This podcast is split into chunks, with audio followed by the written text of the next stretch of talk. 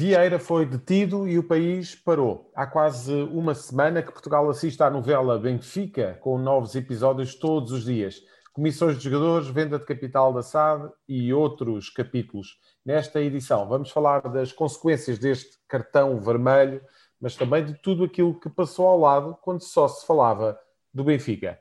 Dos egos espaciais de Branson e Bessos ao cavalgar da pandemia em África, passando ainda pela atualidade de mídia em Portugal. São muitos os temas a debater neste podcast.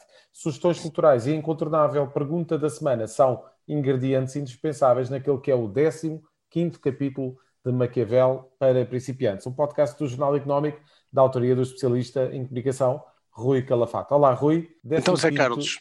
Num instante chegamos aqui aos 15 episódios de Maquiavel olha, para principiantes. Sim. Parece que foi ontem, não é? Parece que foi ontem, acho que está tudo a correr bem, graças a Deus. Temos eh, aí da, da, parte do Jornal Económico tão contentes, das pessoas também. Portanto, cá estamos e tem crescido sempre o número de, de seguidores e de audiência. Uh, e olha, aproveito já para dar eh, uma notícia que é na próxima semana, como já tinha até, mas eu não tinha dito data fixa, agora já podemos confirmar, o meu convidado na próxima, na próxima semana vai ser o ex-presidente da RTP, Gonçalo Reis, uh, que vai estar aqui comigo no programa o tempo inteiro. Iremos falar, como é natural, da RTP, se calhar iremos falar um bocadinho de PSD e de Carlos Moedas, e também da área da cultura, e até uma curiosidade, o Gonçalo, para quem não sabe, é um pequeno, ele diz que é um pequeno, portanto, com humildade, que ele até é uma pessoa humilde, mas que é, de facto, um colecionador de arte contemporânea e, portanto, tem sempre algumas uh, sugestões para dar até nessa área e, portanto, vou pô-lo a falar sobre isso, como é óbvio, e sobre os novos desafios, ele que ele neste momento é CEO do, de um grupo importante, do Grupo Góis Ferreira, e, portanto, abordaremos com certeza esse, todos esses assuntos da vida dele um grande convidado então para a não perder na próxima semana no Maquiavel para principiantes. Rui, querias fazer aqui uma abordagem que eu uh, considero muito interessante, que é tudo aquilo que passou ao lado no panorama mediático com a detenção de Luís Filipe Vieira e todos os desenvolvimentos da operação Cartão Vermelho. É verdade, olha, em primeiro aviso já que o meu artigo uh, do Jornal Económico da, desta semana será exatamente sobre isso, explicando um bocadinho mais até por escrito que terá outra força com as palavras mais, mais pensadas do que aqui, como tu sabes, nós estamos a gravar por Zoom, eu estou a falar eh, preparado as coisas, mas estamos a falar olhos nos olhos e é, é diferente do que estares a refletir e a escrever para um artigo. Uh, mas há aqui algo que tenho que chamar a atenção. Primeiro vou começar, se calhar, pelo segundo tópico, até porque, como vocês sabem, eu costumo dizer, e aliás estamos, estamos a falar há tanto tempo de uma série de vigaristas e de falcatruas, que para mim a honestidade não é só a honestidade de quem não rouba, que é uma coisa que eu roubo, que eu, que eu prezo muito, mas é também a honestidade para mim que é a honestidade que é fundamental, que é a honestidade intelectual. E portanto eu ontem, uh, estamos a gravar terça-feira, ontem o comentário de Marcos Mendes foi ontem, segunda-feira, por causa em virtude da, da final do Campeonato do Mundo, e eu vou começar pelo segundo tópico, porque Marcos Mendes, neste caso, e estou-lhe a, a felicito por isso, uh, fez uma excelente análise sobre um dos tópicos uh, que eu vou abordar é porque a detenção de Luís Filipe Vieira parou o país, eh, ligando depois, ainda por cima, às irracionalidades habituais do futebol, as guerras de Sporting, Benfica, Porto, normais, são normais. Aquelas brincadeiras também normais, os memes normais. Mas, para lá da gravidade da detenção do Presidente e todos os crimes que são uh, alocados a essa, a essa questão, eu quero relembrar que a detenção de Vieira foi no dia seguinte a duas a duas coisas ligadas à justiça. Em primeiro lugar, e citando, portanto, porque ele esteve bastante bem nesse comentário que ontem fez, Marcos Mendes ontem já disse tudo sobre um deles, que foi uh, o Ministério Público falhou outra vez, num caso. E, portanto, parece que isto é quase um biombo, a, a caça a Vieira, para tapar mais um buraco do Ministério Público, que foi uh, a questão da absolvição de Azeredo Lopes, ministro, como se lembram, da defesa de António Costa, que foi acusado pelo Ministério Público eh, do envolvimento na questão de, do roubo de tancos. Ora, depois de dois anos de queimarem o seu nome e a sua reputação, depois de muitas notícias sobre Azeredo Lopes, depois de muita, desculpem o termo, porrada política, aliás, como disse o próprio Marcos Mendes, em que o PS foi prejudicado por causa deste caso em plena campanha eleitoral, na última, Afinal, o Ministério Público volta atrás e, por falta de provas, uh, tira a mão pesada que tinha imposto sobre uh, Azeredo Lopes e deixa de ser acusado e passa a inocente. Portanto, parece que o Ministério Público faz um, uma cortina de fumo, ergue, levanta um biombo para tapar um buraco. E com a, o espetáculo, que isto é um show-off, isso tem que se dizer. E aliás, eu apelo, antes de irmos ao segundo caso, que eu ainda considero mais grave, eu apelo o seguinte: Carlos Alexandre, Rosário Teixeira, Paulo Silva, este trio que habitualmente está ligado, já nos habituou a algo. Podem chamar-lhe coragem, que é coragem meter-se com pessoas poderosas, é sempre coragem, é um bom sinal. E é sinal que a, juíza, que a justiça pode funcionar contra todos. Mas também já vimos que há muita, desculpem o termo, coboiada.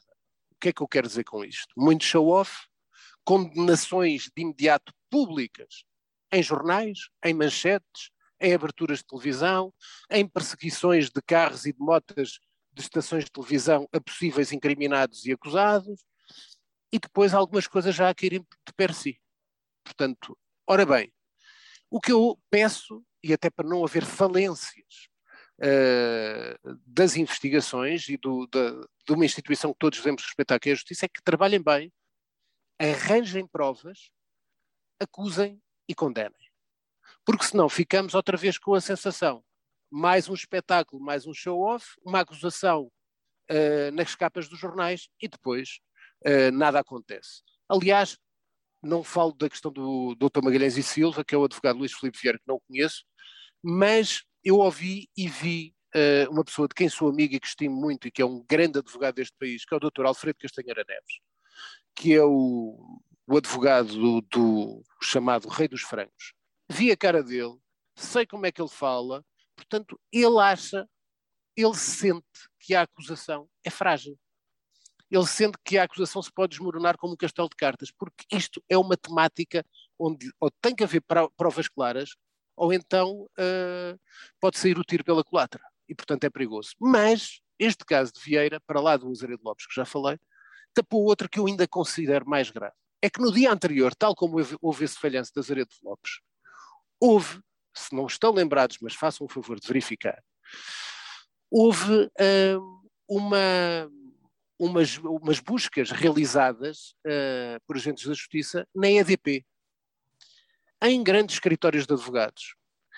Uh, na autoridade que gere e que representa o Estado nas, eh, nos contratos de concessão das centrais hidroelétricas, que é a Agência Portuguesa do Ambiente, que é na Amadora, houve buscas judiciais a propósito da venda das barragens da EDP por 2 mil milhões aos franceses da Engie. Ora, isto é muito grave, porque são, falou-se que Luís Filipe Vieira, o dano seriam 100 milhões, ora, é exatamente 100 milhões de euros que estão em causa de prejuízo por não pagamento de impostos sobre as barragens as sete barragens que são as de Miranda, as de Picote, a da Bem Posta, Foz Tua, Baixo Sabor e Feiticeiro. Tudo isto realizado em 2020. Ora bem, são 100 milhões de euros que também ficam por pagar. E isto é uma manigância jurídica, isto é um expediente jurídico que representa perdas para o Estado português e para todos nós. E, portanto, é algo que chega e pode chegar, porque até, digamos assim, entre parênteses, a parceira, às vezes não é assim tão parceira, mas a grande parceira, uma das parceiras do governo de António Costa, que tem sido Catarina Martins, é a própria que diz que nunca, nunca o governo foi capaz de explicar as suas decisões no âmbito deste negócio. E está envolvido aqui o ministro Matos Fernandes, que, como nós sabemos, diria assim, é um troublemaker no meio do governo em termos de problemas que atrai para o, para, para, para o executivo.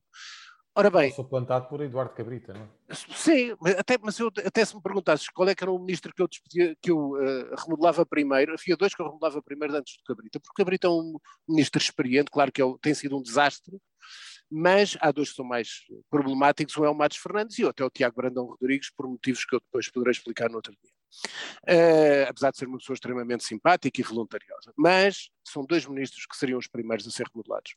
Mas, uh, portanto, aquilo que eu quero dizer é que com o Luís Filipe Vieira, ninguém tem. Uh, parece que as coisas foram. Houve aqui uma, uma, um manto diáfano que tapou, que fez esquecer esta cortina de fumo, que fez esquecer estes dois temas. É tempo de as pessoas pensarem e sentirem que nada foi esquecido. Acrescentando um último uh, ligado a isto, que é a questão que é escandalosa, que é a questão do senhor que estava, aliás, vi o ministro da Economia, Cisa Vieira, a pedir para o Banco de Portugal rever a idoneidade da, da administração do Banco de Fomento por causa deste senhor Vítor Fernandes, que era do novo banco e que parecia que era quase um, um conselheiro de Luís Filipe Vieira e, portanto, está envolvido nesta questão e neste processo uh, uh, cartão vermelho e, portanto, é natural e, portanto, já foi suspenso e não podia deixar de ser que Vítor Fernandes não tem qualquer condição para ser presidente do Banco de Fomento. E, portanto, isto são umas caldeiradas que têm que ser ultrapassadas, sem esquecer que Vieira pode ser, tem direito à presunção de inocência, mas são múltiplos casos que indiciam que ele, de facto, teve más práticas. Uh, agora, não pode é só servir de biombo e de cortina de fumo para erros de justiça ou para outras questões problemáticas da sociedade portuguesa. Entretanto, não vamos sair muito do, do tema, até porque queres falar de advogados, lavagem de dinheiro, conivências. Sim, sim, é verdade. Eu não sei se eh, viram, uh, portanto, e quem nos ouve, e tu, Zé Carlos, acompanhaste isso, o Expresso fez na, no seu suplemento de Economia. Eu falei aqui na semana passada sobre um bocadinho de André Luís Gomes, advogado de Joberardo. E o Expresso fez uma, um, um, perfil, quase duas páginas, com André Luís Gomes. Mas depois, na parte de baixo, trazia algo que, é, que se torna hilariante. E qualquer pessoa que me está a ouvir só pode rir ou pode ter vergonha alheia. Porquê? É que os advogados têm a obrigação de comunicar quando há suspeitas de lavagem de dinheiro, devem comunicar aos órgãos uh, superiores. E no ano passado só foram comunicados cinco casos. Portanto, só houve casos, cinco, cinco casos suspeitos de lavagem de dinheiro. Ora, toda a gente sabe que, e aliás, é um caso que eu queria dizer, e aliás disse-o na semana passada, foi muito sugestivo, é muito importante que a Justiça tenha entrado e tenha detido André Luís Gomes. Porquê? Não é por ele em si, é porque é uma ameaça para outros advogados. Porque os advogados servem para defender as causas dos seus clientes. Os advogados uh, tiram os seus cursos, as suas licenciaturas, os seus doutoramentos para fazerem a sua profissão, não é para serem criminosos. E o que, há, e o que acontece, como todos nós sabemos, é que há advogados especialistas em, arranjar uh, expedientes, estratagemas, matrioscas, como disse o Pedro Santos Guerreiro, para que clientes possam fugir a impostos, seja por offshore, seja pelo modelo de construção de uma série de sociedades que depois faz fugir a fisco e a outras responsabilidades que tiveram com a banca. E, portanto, é tempo de uh, a justiça estar atenta, e era raro, de ir para cima de quem é conivente com o criminoso. Ora bem, como se lembram, Al Capone, quando foi preso, não foi preso por ser uh, o gangster que toda a gente sabia em Chicago. Foi preso por uma questão fiscal. Portanto, o que eu quero dizer é que há pessoas que fazem isto, e todos nós sabemos, que algumas até têm dificuldade em articular o português, e portanto precisam de um mastermind que faça todos estes mecanismos e estratagemas uh, jurídicos. E isso passa por serem como é óbvio, advogados. Portanto, é tempo dos advogados terem algum cuidado, porque a justiça vai estar em cima, nomeadamente os especialistas mais em uh, direito fiscal, porque têm todo o direito em fazer esse seu trabalho, mas não serem coniventes com criminosos. E, portanto, neste ano foram apenas uh, comunicados cinco casos de suspeitos de lavagem de dinheiro. Quem ouve isto começa-se a rir. E, uh, de facto, esta detenção do advogado de Brado parece ter mudado aqui um bocadinho as regras do jogo, pelo menos no que diz respeito aos advogados. Um, Rui, vamos passar então para os temas internacionais e o primeiro que tu querias abordar Qual é, que é, é precisamente o tema relativamente a Yanis Yancha, um tema ah, não, que tá. tu, Pá, eu tu, falo, tu, tu, é, tu, é, que mandas. Nisso aí a ordem és tu que mandas. Um tema, um tema que, que tu Tudo trouxeste na, na, na, altura em que foi feita é, pá, olha, a é curioso. da presidência portuguesa. Eu não faço isto que eu agora fiz, não sei se, eh, para quem me ouviu, e isto tem uma, o meu podcast aqui, o nosso podcast, o meu Maquiavel para Principiantes, juntamente com o Jornal Económico, tem algo que é, quem começa a ouvir tem sido fiel. E, portanto, sabe aquilo que eu estou a dizer. Eu, na semana passada, disse: atenção, meus amigos, no tema internacional, atenção, meus amigos, porque a União Europeia vai ter uma nova presidência e ainda ninguém falou disto, e o primeiro-ministro da Eslovénia é um seguidor de Trump, de Viktor Orban, etc. E, portanto, é um homem que uh, vai estar uh, na, na, Berlinda e vai ser notícia durante os próximos tempos. Bem dito e bem feito, isto foi na terça-feira que nós gravamos, domingo, primeira página do público, depois página 2 e 3, e o título era Seguidor de Trump, ad, desculpem, admirador de Orban e Trump, o esloveno que inquieta a Europa. Ora bem, eu não quero estar, eu não estou aqui com satisfação por estar eh, certo nos temas que estou a escolher. Pelo contrário, eu aproveito isto é para dizer algo que diga a todos os amigos e que diga a todos os ouvintes. Nós vivemos em Portugal, para acompanharmos a atualidade do nosso país, devemos ler o máximo de jornais portugueses possíveis. Sou sempre, aconselho toda a gente, toda a gente diz, ah, não vale a pena ler jornais. Mentira. Quem não lê jornais é um ignorante, ponto. Uh, e, portanto, devemos ler jornais portugueses. Mas se puderem, tanto, depende das línguas que falam, eu falo algumas línguas, tenho essa sorte, mas uh, tanto a disponibilidade de tempo, o conhecimento de línguas, etc., é isto que eu quero dizer às pessoas. Eu falei do Yanes Jansa porque li no Jornal Internacional. O que eu quero chamar a atenção das pessoas é, para lá dos nossos jornais portugueses, dentro das vossas possibilidades, tentem acompanhar imprensa internacional. Chega lá sempre antes de nós. Questões até relacionadas com a saúde, eu li três semanas antes de chegarem cá a Portugal.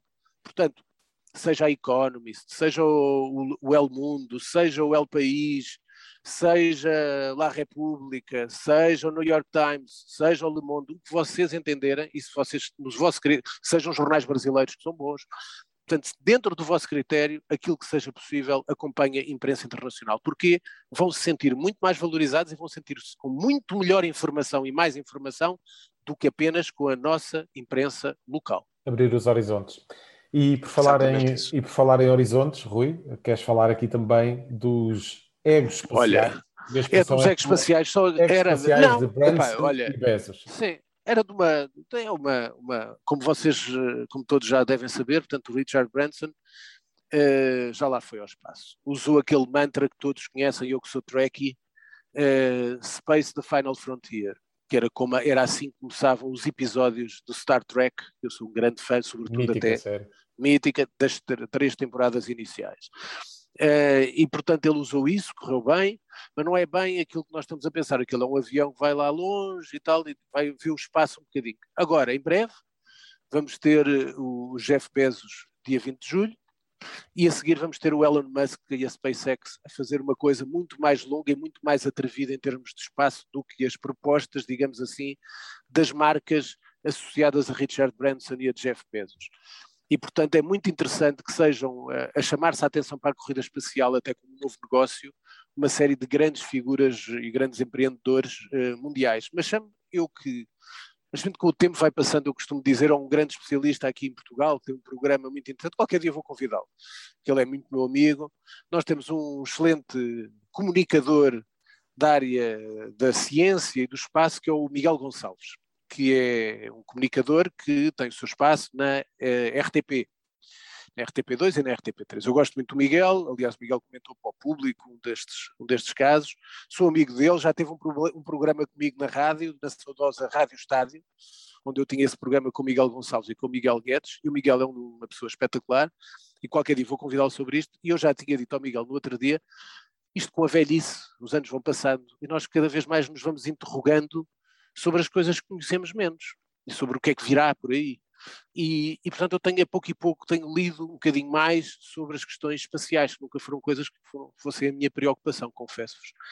E portanto também nos jornais internacionais convidava os, uh, os ouvintes as, uh, uh, isto é, o, é a onda, como é que eu diria, isto é a espuma das ondas da, da, da atualidade da astronomia e do espaço, portanto, estes três eh, magnatas eh, viajarem pelo espaço.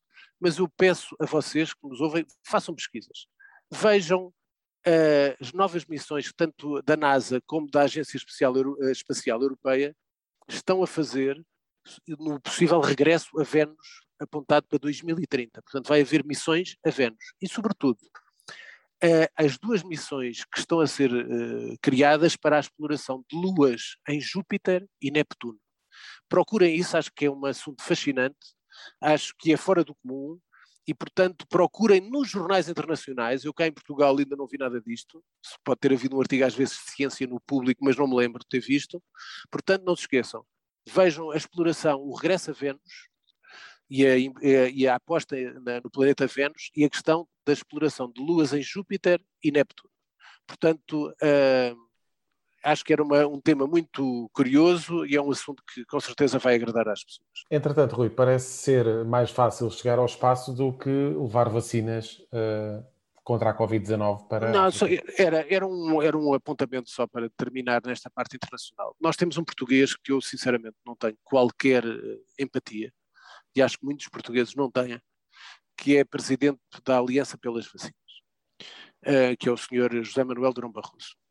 João José Manuel Durão Barroso tem feito várias entrevistas, já a falar até de questões de saúde e etc., que está tudo a correr bem e que estão a ir mais vacinas. É mentira. Os factos provam neste momento que está a haver um, um crescimento muito intenso uh, em África, porque ali não há testagens, não há vacinas e, portanto, a variante Delta está a lavrar terreno sem empecilhos. E, portanto, nós estamos a falhar uh, neste, até a República Democrática do Congo, Uganda, são países neste momento completamente martirizados pela, pela questão da, da, da variante Delta. E, portanto, é tempo de olharmos para a África. Aliás, foi uma das críticas que se fez à presidência da União Europeia de Portugal, que correu bem, mas foi a questão da cimeira com a África, as questões de apoio à África e, portanto, também pedi ao José Manuel Durão Barroso, que é um homem que gosta muito de tentar lavar a imagem da fuga que teve de Portugal quando saltou para a União Europeia, deixando o país aqui ao, ao calhas, porque lhe apeteceu, uh, apenas para tratar do seu, do seu umbigo, uh, que esteja mais calado, que não faça capas de revistas como fez este mês da Forbes, e que trate daquilo que tem de tratar. Ele é um senhor que está à frente da Goldman Sachs e, portanto, esse banco é conceituado e conhecido e já teve esse título dito por várias pessoas como um banco vampiro, que neste caso das vacinas que atua seriamente, que vá ao terreno, se calhar, em vez de estar a dar entrevistas, que trabalhe mais. A África precisa deste apoio, precisa da testagem, precisa de vacinas, porque senão, como eu contei na semana passada, naquela coisa que António Costa por acaso disse bem, nós podemos estar a vacinar-nos todos e com as consoantes e consequentes séries de novas uh, estirpes, as nossas vacinas não servirem para nada daqui a uns tempos. E, portanto, é importante uh, que apoiemos uh, os continentes que estejam mais atrasados no processo de vacinação. Entretanto, somente 2% dos habitantes do continente africano receberam a primeira dose da vacina. E isso é verdadeiramente que preocupantes, não é, Rui? Acho que, esse, é, acho que esse número que tu disseste revela bem a fraqueza de quem dá entrevistas e a falar que está tudo a correr bem e que vai haver mais vacinas para a África. O número que tu disseste é assustador. 2% e nós sabemos a taxa de vacinação noutros continentes. 2% não é fraco, é um escândalo. Passamos para os habituais temas de mídia e esta semana, uh, Rui, queres falar então daquilo Olha, que já se conhece dos primeiros contornos do que vai ser a CNN Portugal? Sim, antes disso, só em passant, sem perder muito tempo, eu uh, tenho acompanhado o trabalho que o empresário Marco Linha tem feito na, na, Global Media, tem tentado recuperar, tem tentado fazer bom, bom jornalismo, não ele, porque ele não interfere uh, nos meios, mas dar condições para que os jornalistas trabalhem e que continue a haver postos de trabalho.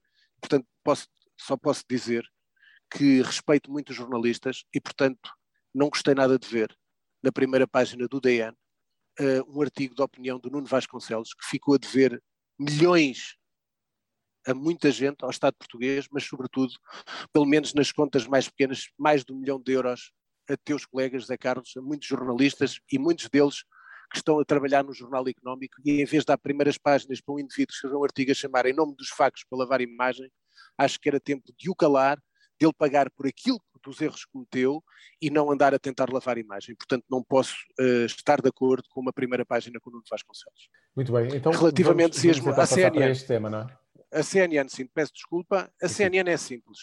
Uh, primeiro, foi anunciado que o Nuno Santos vai ser uh, diretor da CNN. Eu sou amigo do Nuno, gosto muito dele, é das pessoas que mais sabe de televisão em Portugal. Acho que deve ser, é a minha opinião, não tenho falado com ele, mas deve ter sido agora um caos, desculpem o termo do que eu vou dizer, aturar a Cristina Ferreira, com a mania que quer mandar.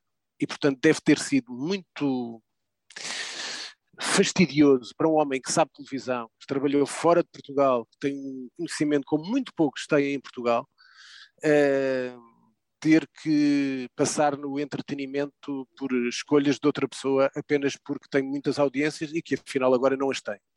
Isto é o primeiro dado. Segundo dado, hum, acho que o Nuno Santos sabe muito de televisão, conhece muito bem a CNN, tenho a certeza que conhece mais a CNN do que muitos jornalistas que lá estão uh, na área da, da, informação. E como tal, ele que conhece a CNN tem a certeza do seguinte: na CNN não há políticos a comentar a ganhar dinheiro.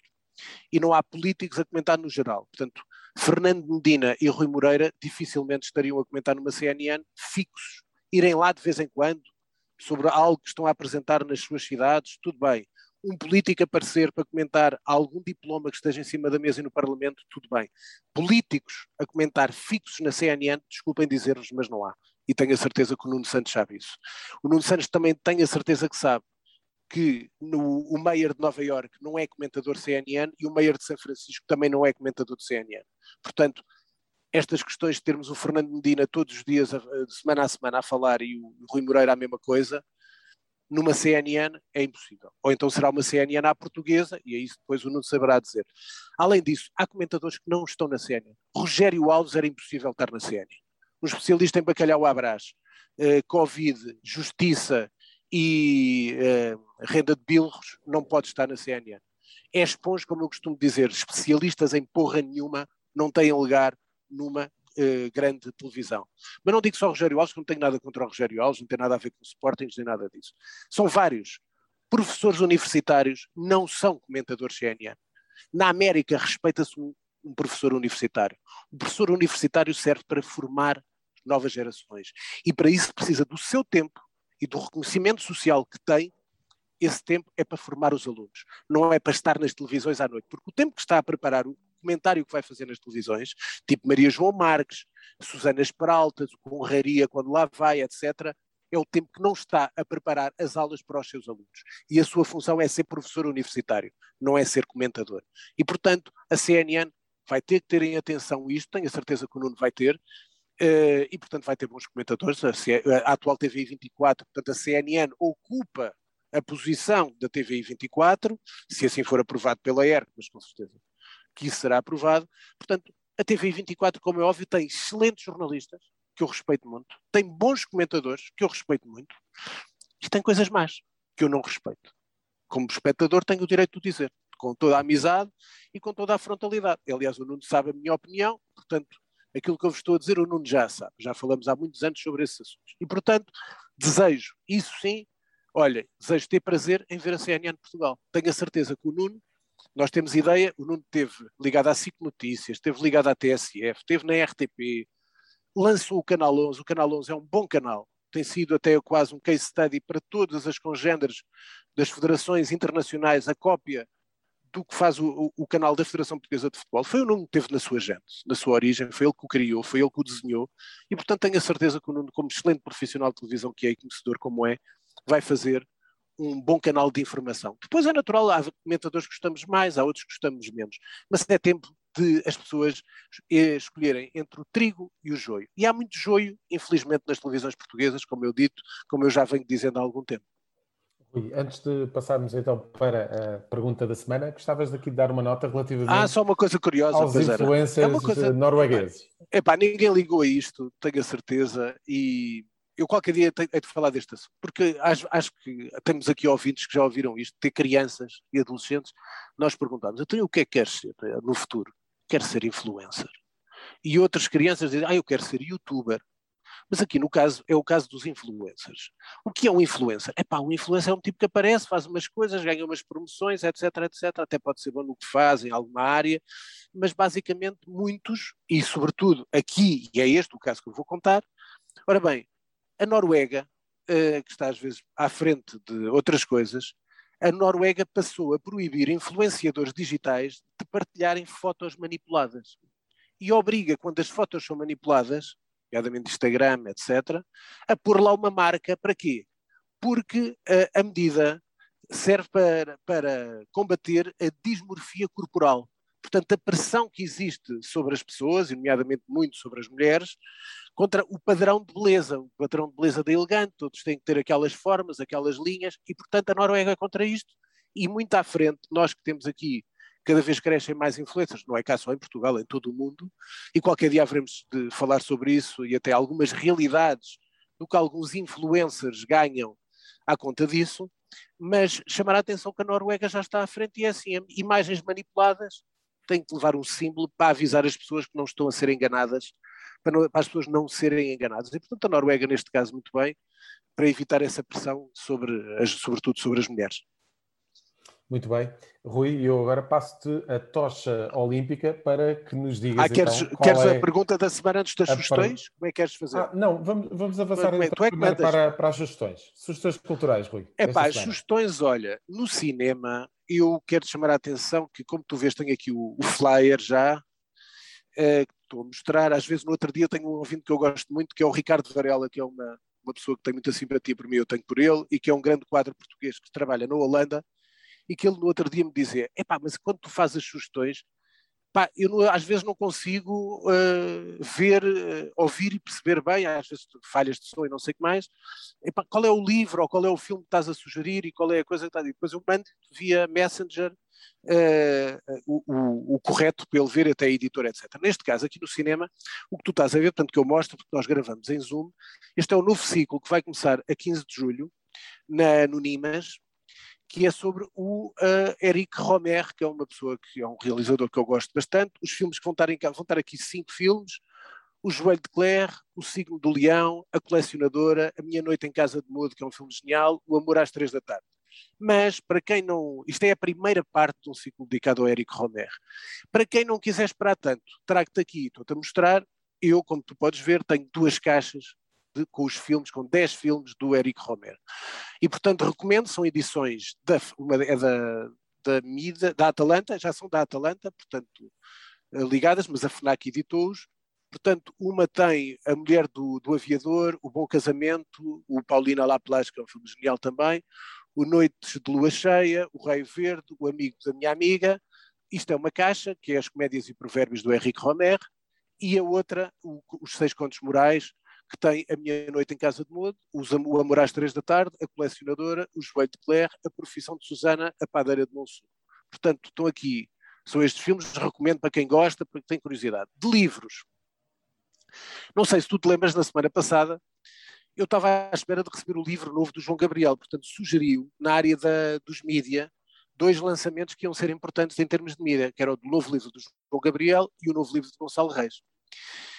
Ora bem, agora já te posso mostrar, pela simpatia do Jaime Cancela da Abreu, e da, que é o dono, do, portanto, o editor da Prime Books, e, portanto, o novo livro do João Gabriel chama-se, novo livro, porque para quem não se lembra, o João Gabriel, que, portanto, que as pessoas conhecem mais mediaticamente por ter sido durante muitos anos o diretor de comunicação do Benfica, e que eu considero, e já o escrevi, o melhor diretor de comunicação de clubes de futebol nos últimos 20 anos, o livro dele chama-se Mantenham-se Loucos e Famintos. O livro eu tenho estado a ler, estou na página 175. É um livro muito interessante porque ele já tinha escrito um livro sobre a sua experiência enquanto assessor de Jorge Sampaio. Aliás, até teve uma fotografia polémica que na contracapa tinha o Jorge Sampaio a consertar-lhe a gravata. Foi muito falado na altura por causa desse petit, essa petit soir. Mas uh, este é um livro, por exemplo, começa com. Este livro tem, não é só a vida dele. Este é um livro tem várias histórias para explicar comunicação. Desde o discurso do Trump, que a Nancy Pelosi, a Nancy Pelosi depois não aplaudiu, uh, os diálogos do, Mandela, do Nelson Mandela, tem histórias do Mourinho, tem histórias dele também, do João Gabriel, que o envolveram, mas é um livro que tem várias situações para falar de vários assuntos de comunicação. É um livro extremamente interessante. E, portanto, recomendo aqui, e qualquer dia, olha, se ele aceitar, fica aqui também já o convite, se ele aceitar qualquer dia, convido-no para vir cá, se tiver gosto nisso, e portanto, se não ficar muito chateado comigo para eu ser de suporte. Isso, é, muito depois, uh, não, eu sei que tu até o querias já há algum tempo ao teu jogo económico, pelo, Sim, pelo que sei. E o outro livro que eu sugiro a ti, jornalista, que és um distinto jornalistas, é Carlos, a muitos jornalistas e a quem gosta de comunicação, isto não vai dizer muito a muita gente. Eu vou soltar, é o Samuel Weiner, Samuel Weiner, W-A-I-N-E-R, chama-se O Homem que Estava Lá, é da Carla Monteiro, isto é um livro brasileiro. Samuel Weiner é um dos maiores uh, jornalistas brasileiros da história do país. E, portanto, isto é uma história da evolução. Foi ele que fez a primeira entrevista no regresso do Getúlio Vargas, por exemplo. Ele teve uh, uh, num semanário que era o, que se chamava Diretriz, uma revista que tinha escritores como Jorge Amado, Rubem Braga, o Carlos Drummond de Andrade, Raquel de Queiroz, Graciliano Ramos, todas as grandes figuras deram com, com o Samuel Weiner. Eu tenho estado a ler, Pá, é um livro fantástico. Aqui, aí é que é a diferença. Comprei na Livraria da Travessa, na Rua da Escola Politécnica. É um livro brasileiro, não está editado cá, mas é muito curioso. Samuel Weiner, o homem que estava lá, da Carla Monteiro. Quem quiser passe por lá, é um livro fabuloso, é um grande livro, também em tamanho, mas é muito aliciante e, pá, e há uma coisa que nós temos que dizer a verdade. Pá, os brasileiros escrevem com muita piada e, portanto, conseguem escrever e cativar aquele, o leitor com muito com melhor qualidade, é sem dúvida, muito mais que o escritor português. Essa é a verdade, é a realidade que é, é o facto que é. Não podemos alterar isso, é verdade. Ponto. Sem dúvida. Agora sim, passo-te a tocha olímpica para lançares a pergunta desta semana. Olha, a tocha olímpica, disseste bem, porque a pergunta que eu, é simples: é que Jogos Olímpicos nós vamos ter? Aliás, até sugiro para ti, como é óbvio, os Jogos Olímpicos começam dia 23. Não sei se têm acompanhado, mas também sugiro isso. Reparem como o Japão tem estado a ter um crescimento económico, não só derivado às obras e a, a todo o trabalho de infraestruturas que está a ser criado para os Jogos Olímpicos, mas há aqui dois parâmetros que eu queria chamar a atenção. Um, eu já falei com um jornalista que vai para o Japão, que vai fazer a cobertura dos Jogos Olímpicos. E ele estava-me a contar que aquilo vai ser uma bolha total. Isto é, vai haver ruas para jornalistas e, portanto, os jornalistas de todo o mundo, nomeadamente os portugueses, não se vão cruzar com os japoneses. Têm uma hora específica para ir a centros comerciais e serão acompanhados. Portanto, vai ser uma, eles não vão ter, vão acompanhar o, o, o, o que se vai passar nas diversas modalidades, mas em termos da vivência com as pessoas, com a cidade, com o país, praticamente não vai haver, porque vão estar em bolha. Enquanto no Japão se decreta estado de emergência até dia 22 de agosto, por causa de 800 casos por dia, vimos final do, do europeu em Wembley com 60 mil pessoas, a maior parte delas sem, sem, sem máscara. E é caso para saber, neste mundo de incerteza onde vivemos, quem é que tem razão? Porque nós não sabemos, eu acho que nem mesmo os cientistas sabem tudo. Nós continuamos a descobrir todos os dias algo sobre este vírus. Nós continuamos todos os dias a ter o medo de vir uma nova estirpe. E, portanto, não sabemos até, e também o próprio medo do próprio processo de vacinação, que felizmente, e temos que reiterar, está a correr muito bem aqui em Portugal e temos que dar os parabéns por isso. Uh, mas quem é que tem razão? São os ingleses? que libertam a sociedade? São outros países que estão a abrir a sociedade? Ou são os japoneses que a fecham, que se resguardam outra vez apenas por causa de 800 casos por dia?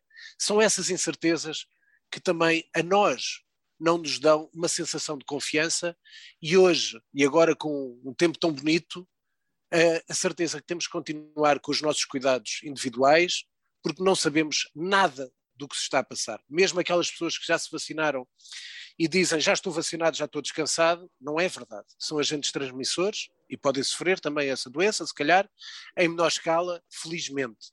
Mas neste mundo em que nós vivemos, não podemos, e aquele que me, é, uma, é, é triste dizer isto, quase que estamos de dia para dia a perder as certezas.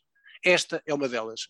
A, a incerteza sanitária dá cabo da própria, uh, da nossa capacidade de viver livremente. É tempo de vermos quais são as melhores soluções, de termos cuidado connosco, mas uh, continuamos neste mar de incertezas e precisávamos que alguém nos desse diretrizes claras. Estamos assim o Maquiavel para principiantes. Obrigado, Rui. Até para obrigado, a próxima semana. Carlos. Cá Muito estamos obrigado. para a semana, tá? Para a semana, e obrigado ao Nuno. Mais temas e aqui um, e um, convidado, aqui um especial, um especial abraço, já agora aproveito, tu dizes e terminas sempre bem com esse cuidado na, no final, mas da minha parte acho que ao fim de 15 programas, dizer que tem sido espetacular trabalhar para lado de contigo, já te conhecia, e dar obrigado. uma palavra ao Nuno Braga, que tem sido impecável, que às vezes até nos faz aqui umas magias, e Exatamente. portanto é um, é um, feiticeiro aqui da parte técnica, e portanto dar um, um, abraço ao Nuno Braga, que é um excelente profissional, também da, da rádio em Portugal, e agradecer muito todo o apoio que nos tem dado. Estes 15 programas passaram num instantinho. É um enorme prazer, Rui. Uh, este podcast é uh, um podcast da autoria de Rui Calafate, conta com a condução de José Carlos Lourinho e o som é cuidado por Nuno Braga. A música está a cargo de Caspar. Fechamos o manual. Até para a semana.